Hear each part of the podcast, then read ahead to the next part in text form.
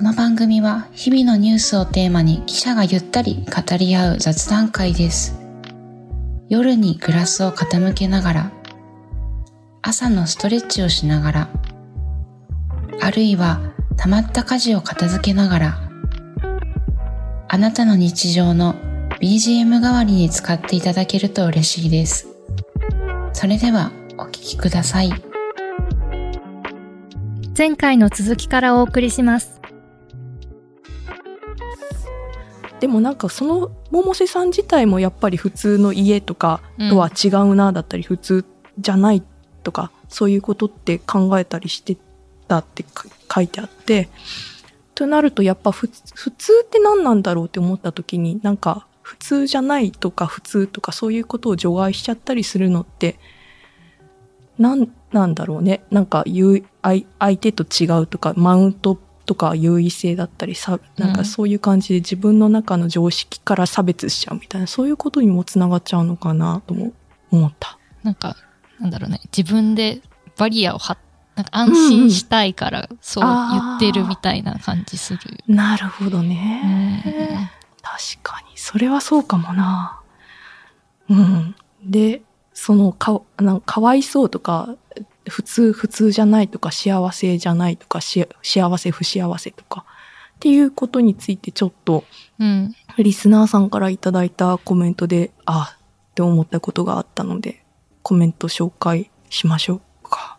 ね。あ、来てましたね。うんうん。タムさんからのツイートで、あこれ結構なんつうか、そのかわいそうの話についてうんツイートあったんですけど、うん今の子、いろいろ経験できてなくてかわいそうの趣旨の会話。これ前回我々が、うんまあそのコロナ禍におけるっていうところで話してたところの感想なんですけれども、うん個人的感想なんですが、うちの子や友達を見ていて、今の子たちは今の付き合い方しか知らないし、今のやり方で楽しく過ごしているので、別にかわいそうでも不幸でもなく、これでいいのではと思っています。大人がかわいそうと言うから自分たちはかわいそうなのと思うのでは、コロナでなくてもあの頃に戻れないし、同じやり方がいいとも思わない。私自身、いじめや仲間外れで学校行事にいい思い出が全くありません。せめて子供たちの時代の変化についていけるようにサポートするのみと思っています。まあ、同じようにですね、そのツイート関連で、ケッタライダーさんからもツイートがあって、タムさんの考えに同意するものです。かわいそうと幸せは当事者が決める、考えることで、周りの人が語ることではないと思っています。自分って冷たい人間なのかなと思う時もありますが、今を精一杯生きていることをお互いに称え合う世の中であってほしいと思うだけです。うんというふうにいただきましてありがとうごあざいます。りがとうございます。本当その通りだなとうん私は思っていて。まあ、なんですかね。そうですね。うん本当に。なんて言うんだろう。かわいそうって言葉を安易にちょっと使っちゃったなと私は反省しちゃいました。で、ちなみに、まあ私もタムさんと同様にそんなに、なんて言うんだろう。ウェイっていう感じの、な友達いっぱいいるぜみたいな感じの学生時代全然送ってないので、うんうん。まあ、なんだろう。誰か一人とずっとなんて言うんだろう。親友的な人はいない。うん学生生活で、なんだろうな。ある時とかだったらずっと、教室だと本を読み、で、なんだ？ぬいぐるみを家から連れてってたんですけど、そのうんぬいぐるみと本と私以上みたいな時とかもあったから、うん、そういうな、で、さらにあと歌は好きで部活で歌ったりとかはしていて、で、救いがそういう歌と本だったからコロナ禍だと歌えなくなっちゃったじゃない？うん。だからそういうふうに考えたら、もし今の時代に私が学生だったら結構歌がなくなってショックだったかもな、と思ってかわいそうっていうふうに自分の中の経験と比べてかわいそうって言っちゃったなと思ってすごい反省していました。私もなんかそう、そう、あの、すごい M ちゃんの分かりみがこれ深いんですわけど。かりみが深い。あの、はい。うんあの、私もその中、この間前回もね、中学校の時に、まあ、しんどい時期があって、まあ、部活が救いだったっていう話をしてたんですけど、だからその授業とかだけ、で、うん。その時にもし部活がなくて、そのクラスだと、行き帰りだけだったら、本当にもう学校通えてなかったんじゃないかぐらいうんうん。しんどかっただろうなって思うと、うん。じゃあもし自分があの時に行事なくなりましたって言ったら結構絶望するよなと思っうんた考え方だったけど、うん。まあ確かに、まあそれはそれだし、その子たちからの考えって我々は実際は今体験してないわけだし、そもそも学校行ってなかった時期というかそのコロナでリモートだった時期もあるからまた環境が違うのかもしれないしって思うと、まあいろんな考え方があるからなんだろうね、表現っていうのは気をつけた方がいいんだろうなというふうには思いましたけど、ナーミーはどういうふうに見てました？うん。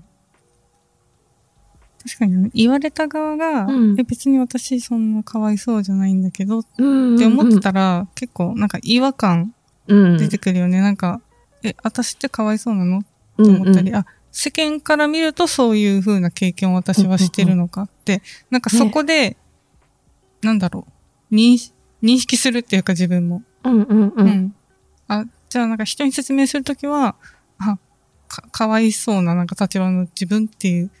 ことね。で説明するとわかりやすいのかなうんうんうん。思っちゃったり、本当ですね。なまあそれが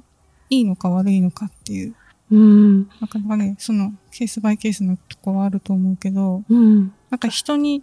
んラベリングって言うとちょっと言葉は大げさかもしれないけど、そうすることで、初めてなんかそのうん。ジャンルを認識するみたいな。確かあ、あるよね。うん。にあるあるある。わかなんかわかるわかるわかる。ここれってあこういう話に当てはまってたのか、みたいなうんうん。のとか。うん。うん。なんかわかりやすい標語とかも本当そんな感じというかね。そうだうね。んかなと思ってて。うん。まあ私自身もなんて言うんだろうしんどい思いして大変だったなんか経験話して大変だったねってねぎらわれた時はあ私頑張ってたんだなって思ってなんかジーンってきたりとかなんかよ頑張ってよかったなと思ったりとかしたけれど、えうん。かわいそうだその時にかわいそうだったねっていう風に言われたらどうだっただろうって思ってそれは確かにん私かわいそうかっていう風に思っただろうなと思っていて、うんそれは本当そうだなと言葉一つでニュアンスが全然違うもんうんね。。本当そうだなです。うん。で、えーっと、なんかちょっと思ったんだけど、やっぱかわいそうってなんていうか押し付けがましい言葉なのかなというか、うんうんさっき言ったような、なんていうんだ、普通ってこと、うん、それぞれひ一人一人が考えてる自分の中の普通ってもの以外のものを切り離して、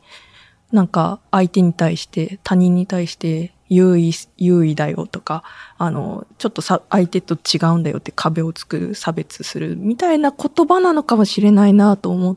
て、なんとも、うん、気をつけなければと思った次第でした。あと、エニグマバリエーションズさんのノートも面白い、ああ、確かになと思った部分があって、これも読んでもいいかい？はい。じゃあ、ナミ読む。はい。朝日新聞のポッドキャストでコロナ禍の学生時代を失われた3年のような発言をしていて、それが逆に彼らに対する呪いとなってしまう場合もあるのではないかと思ったりした。えー形はどうあれ、その年月は彼らのもので、その評価は彼ら自身の捉え方であるべきだろう。そんな時に、周りの大人がかわいそうと飾っていたら、彼らはそうなのか、そういうものなのか、と思ってしまうかもしれない。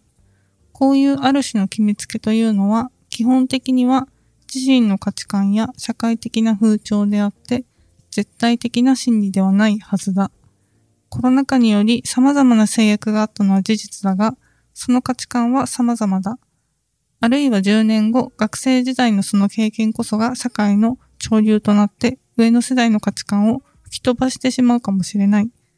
その時には上の世代のかわいそうという価値観をうっかり受け入れてしまった若者たちの方が時代遅れの敗者となってしまうかもしれないのだ。えー言い過ぎかとも書いてあります。えーとはいえ自分もそのように捉えていたかもなとは思っていて、そのように捉えてしまう感覚もわかるのだ。えーなんとなればそれは先行する世代の特権のようなものでもあるし、せえー時代の上下を問わず、異なる経験に対する価値観の衝突のようなものでもある。だから一概に悪いといったものではないし、むしろそうだからこそ、あえて疑義を呈してみようかと思ったりもする。えー多様性というのはそういうものだろうん。その通りだなと思い、私、すあの、私たちがそういうふうにかわいそうって言ったことで、なんて言うんだろう、特権性みたいな感じで、なんかギュッてなんか見せちゃったりしたのかなとかうん。思って、今、今の学生時代の皆さんが、ふなんていうのかな、にあたっからすると私たちって上の世代なわけじゃない？うんうんうん。その、まさにおっしゃる通りの価値観の衝突ってことになったのかなとか思ったりして、なるほどと思いました。あと、あれだよね、あの、まあ、その失われた3年のような発言ってところで、まあ、それが呪いになるんじゃないかっていう部分で、私たちとしてそういうなんか類する呪いみたいなものとして受けたのが、ゆとり世代とかだったのかね、とか思ったりう。した。うんうん確かになんかあの、ゆとりだもんね、みたいなね言い方されるし、どう接すればいいかわかんないとかさ、うん言われなかった。うんなんか、ゆねとり、あ、ゆとりかって言われるけど、そのゆとりを作ったのは大人でしょみたいな。本当それですよ。そうだそうだ。ねそうだそうだ作った人たちに言ってくれみたいな。うんそれ。うん。ね。で、うんしかも今はもうゆとり教育じゃないから、うんなんか下の世代からも、え、ゆとり世代なんですかとか言われたりして、うおーって思ったりもする。あとな、失われた20年って言われてたじゃい、ない、バブルがね弾けた直後。私、とかバブル弾けてから生まれてるから、うん失われた20年って言われても、いや、失う前知らないんだけどって思ってて。失 失ってないけど、いやまだみたいな。あの、生きてるし、何も失ってないんだがどうしようみたいな感じで思っちゃってたなぁと思った。うん。朝日新聞ポッドキャスト忙しい時でも大事なニュースはチェックしたいそれなら朝日新聞デジタルの紙面ビューアーとポッドキャストはどう？紙面なら見出しの大きさで大事なニュースが一目でわかるしポッドキャストは通勤中でもながら聞きできるよ。いつでもどこでも。朝日新聞。そうそう、それを見て私も思ったんだけど、うんそうやってなんか、あ、かわいそうにみたいに言われて、うん。う んそんな上からの価値観で、うん。そのなんか言ってこないでほしいなってすごい思ってたら、うんあ、自分言ってるって気づかされた時に、ね。あーってなった。ね、うん。すごいこれ、ショックだったというか、今ね、あのメルマガ、朝ぼきメルマガ、お便りっていうのやってて、で、価値観のアップデートについて、まあ、水野さんがいろいろ回答してくれてて、うんうん。確かに価値観のアップデートしてかなきゃなって、すごいね、ね。気づかされたうん。よね。なんか、このエニグマバリエーションズさんが書いてる、あの、価値観を吹き飛ばされる上の世代になってしまったのか、私って思って、そう、ほ自分はそうならないとか、うん。ちょっとねなんか無意識にさ、まだ若いしって、うん。ちょっとあるよね。平成生まれだしとか思ったり。でもなんか、うん、気づい。たらもう、あ、なんか、世代が変わっているみたいな 感じは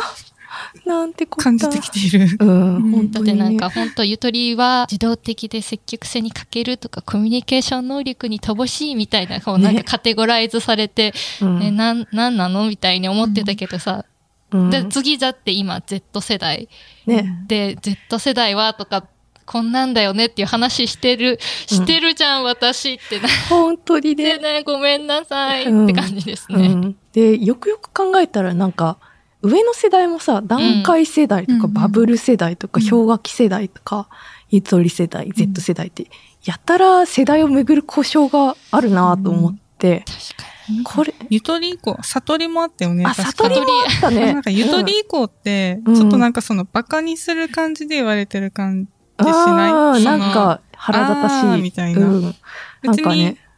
段階世代とかは、ただね、そこの年代に生まれた人っていうなんかイメージがいやーでも、私にあるけど、なんかどう？うん。ちょっと違うのかもなとかも思って、段階、あの、戦後に生まれて、大量にいて、うん。こいつらみたいなのも、もしかしたらちょっとあったんじゃないとかも、なんか今ふと思ってて。私たちはまだ生まれてないし、うん。うん。だもんね、その自分たちは当事者じゃない世代だから。で、バブル世代だったら、うんうん。なんか、いい景気の時に、いい景気の時に、ね、うん、元気に過ごせてて、よかったね、みたいな。なんかちょっと ツンとしいいた感じ。時代過ごしてさ、みたいな。っていうこ感じがあるような気がして。で、さらに氷河期とかだと、景気悪い時に、うんう大変でしたね、けみたいな感じもあるよ。なんか、ちょっと全部、なんかちょっとなんかそういう、やっかみかな、みたいのがあるような気がしていて、なんですよそれぞれのね、世代の人にどう感じてるかうん、聞いてみたいね。聞いてみたいね。でどうですか？うん あの、それ関連のコメントしてくださっているリスナーさんもいて、うん、50代男性さん、M 会さん、堀江さんのアラサー会、ぜひ続けてください。ありがとうごあざいます。りがとうございます。ナミも加わったよ。やった。よろしくお願いします。うん 話題がそれたり変わったりしていいと思いますし、というか変わって当然。会が出ないことも語れるのが朝日新聞ポッドキャストの強さです。ほほ。断言。ありがとうございます。あす。真田さんに代わる3人目は思いつきませんが、なんならお一人で、いや、ナミも来ましたから。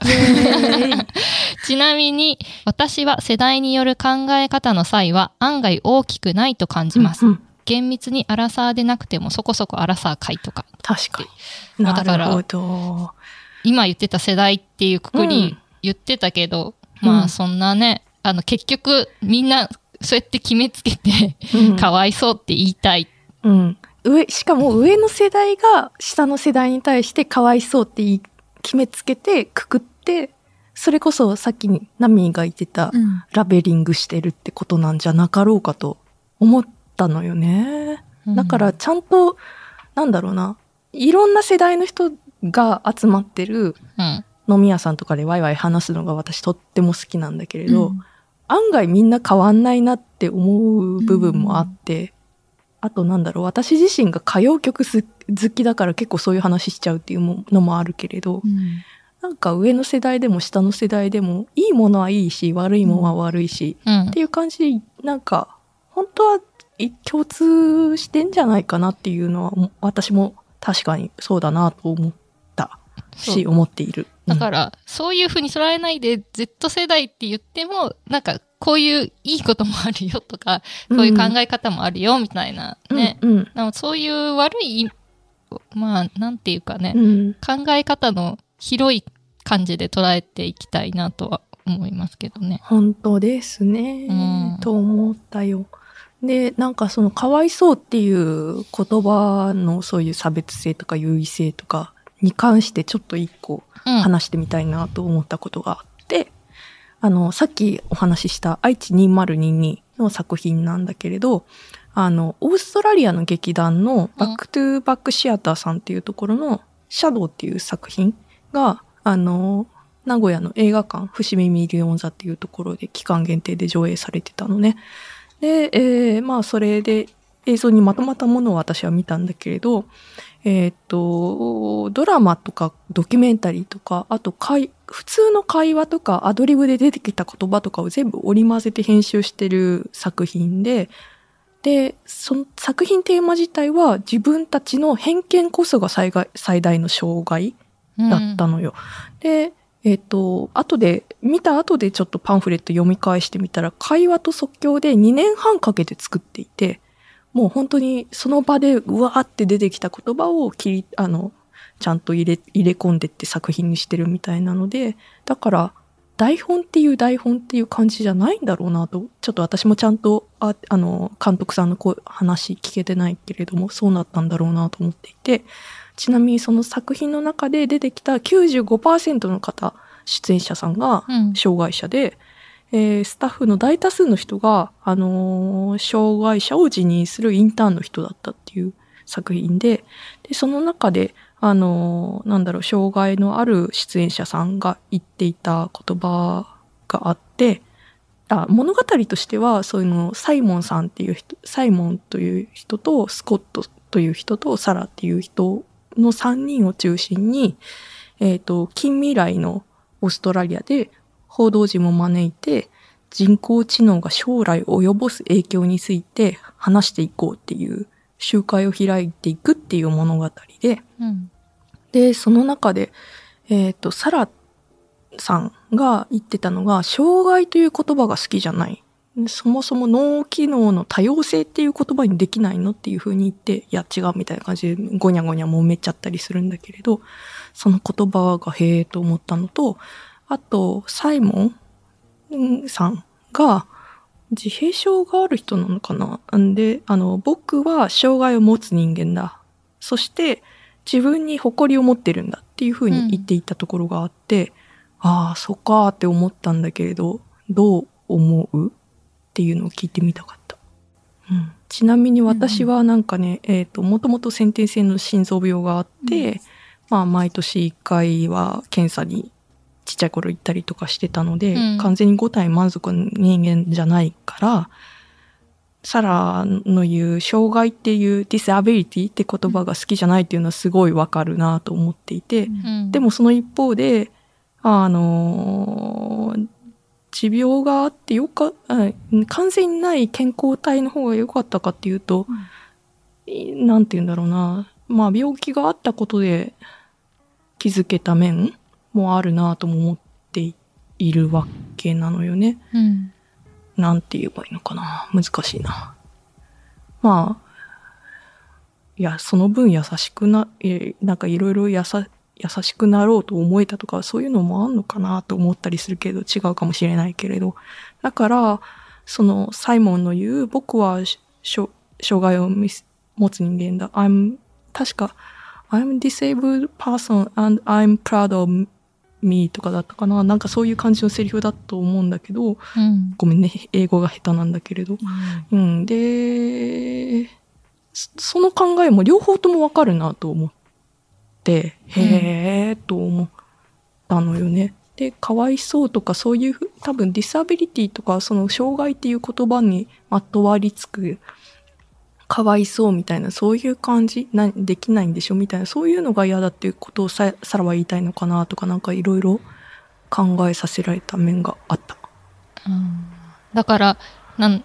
あくまで、なんて言うんですかね、一つの特特徴うんうん。として捉えてほしいのにっていう個性かな。個性っていう感じうんそんな感ねじはして、私もそういうふうに思うなと思って、なるほどなと思ったのでした。まあ、最近漢字でね、害をひらがなで書くね、になってたりもするけど、障害っていうね、害っていうのまあがね、ね、なんでなんだろうな。発達障害とかもね、うん。私なんかその言葉確かに好きじゃないなとか、発達の多様性って言葉だったら、うんうんうんうんすごくなんか腑に落ちる感じはする。そうだね。うん。脳機能の多様性とかも確かになって思ったりして、なるほどだって。障害って言ってるっていう、なんか、やっぱりそれが、そその答え満足が普通、さっき言ってた普通のカテゴライズして、それじゃないっていうふうに言っているようなものというか、うんそのそかわいそうってカテゴライズしてるのと同じで、うん。じゃなくて、多様性っていうふうにしてしまえば、もっとなんか違う見方がね、できるかもしれないね。ある気がするけど。ね、と思って、確かになとすごい思ったのでした。うんうん。ちょっと足疲れてきたからうん屈伸します。ちょっと私もお手洗い行ってきていいかな。ちょっとめっちゃ我慢していた。うん。ちょっと行ってきます。はい。休憩タイムです。はーい。はい。あの、M ちゃん、お帰りなさい。あ、すいません。あの、中座してました。あ、またすいませんって自分がすいませんじゃなくてありがとうって言ったテイのに。テイク2いきますかあいいよ M ちゃん、お帰りなさい。あー待ってもらってありがとう。これやね、これだ。優しい正しい、優しい世界。優しい世界野菜生活。ううん。何の話してたんでしたああ、っけそうそうそう。えっと、さっき、あの、国際芸術祭の愛知2022の、あの、見てきた、バックトゥーバックシアターのシャドウという作品について話してて、で、まあ、知的障害のある俳優さんを中心にした、あの、劇団っていうことでいろいろお話しさせてもらって、で、えっ、と、印象に残ったセリフを、ちょっと今、先、お伝えしてたところだったと思いますね。うん。で、それに関連して、日本で行われた、あの、東京で行われてた展覧会の方ですごい私印象に残っていたものがあって、その紹介をちょっとしたいなと思った。はい。お願いします。って言ってももう多分配信される頃には終終わっちゃってんだろうなと思って悲しんでいるけれど、10月16日までの会期でやってる東京都現代美術館、あの江東区の清澄白河うんうん。でやってる展覧会で、まあ MOT アニュアルっていう、あ、東京都現代美術館の略称が MOT で、アニュアルはまあ、その1年ごとに、あの若手の作家さんを呼んで開く展覧会。で、タイトルが、私の正しさは誰かの悲しみ、あるいは憎しみっていうタイトルの展覧会でした。で、この印象的な、まあ、その私も正直私の正しさは誰かの憎しみになっちゃったり、悲しみになっちゃったりする場面ってあるなってすごい思ってるんだけれど、その、このタイトルの、も、あの、の作品が、あ、にか、一番関連してる作品が、あの、工藤遥さんっていう方の作品で、えっ、と、まあ、2016年の7月に、あの、山ゆり園事件があったと思います。うんえっと、なんだっけ。えー、まあ、障害を持った方が入居している施設で、まあ、何、何人もの方が死傷して亡くなった事件だと思うけれども、あ、19人が刺殺されて、職員を含む26人の方が怪我を負った事件。まあ、だけれども、ここのそ、で暮らしてた方のその後についてフォーカスをしつつ、えー、旧優生保護法とか、その障害にまつわる、あの、法律だったり事件だったりの年表、1917年から今に至るまでの年表と、あと1878年から、